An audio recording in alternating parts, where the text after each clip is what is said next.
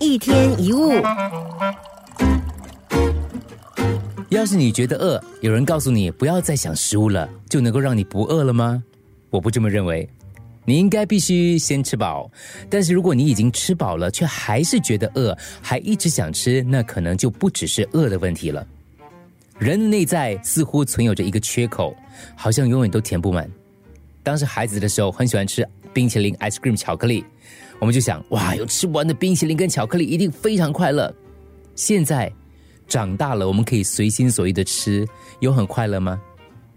人生的悲哀就在这里，我们总是以各种自欺欺人的把戏来填补心中的空虚，或许是食物、金钱、权力、名气、房子、车子，任何东西都可以。但是当我们得到了，空虚感依旧存在。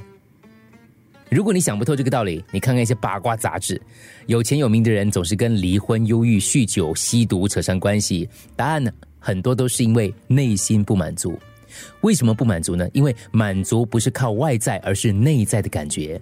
世上的功名利禄只能给人光鲜亮丽的外表，里面却还是空洞的生命。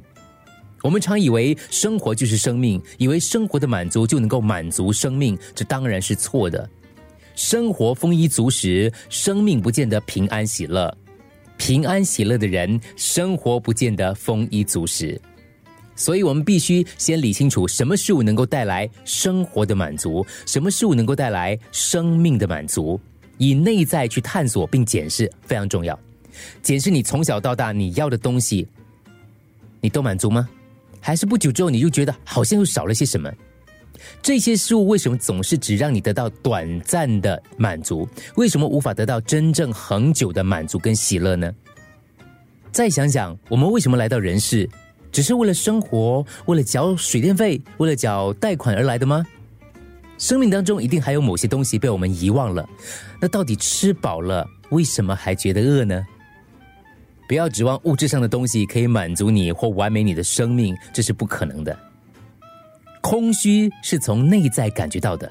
你或许可以拥有世界上所有的东西，但是你怎么能够把它们带进里面去填补那个空虚呢？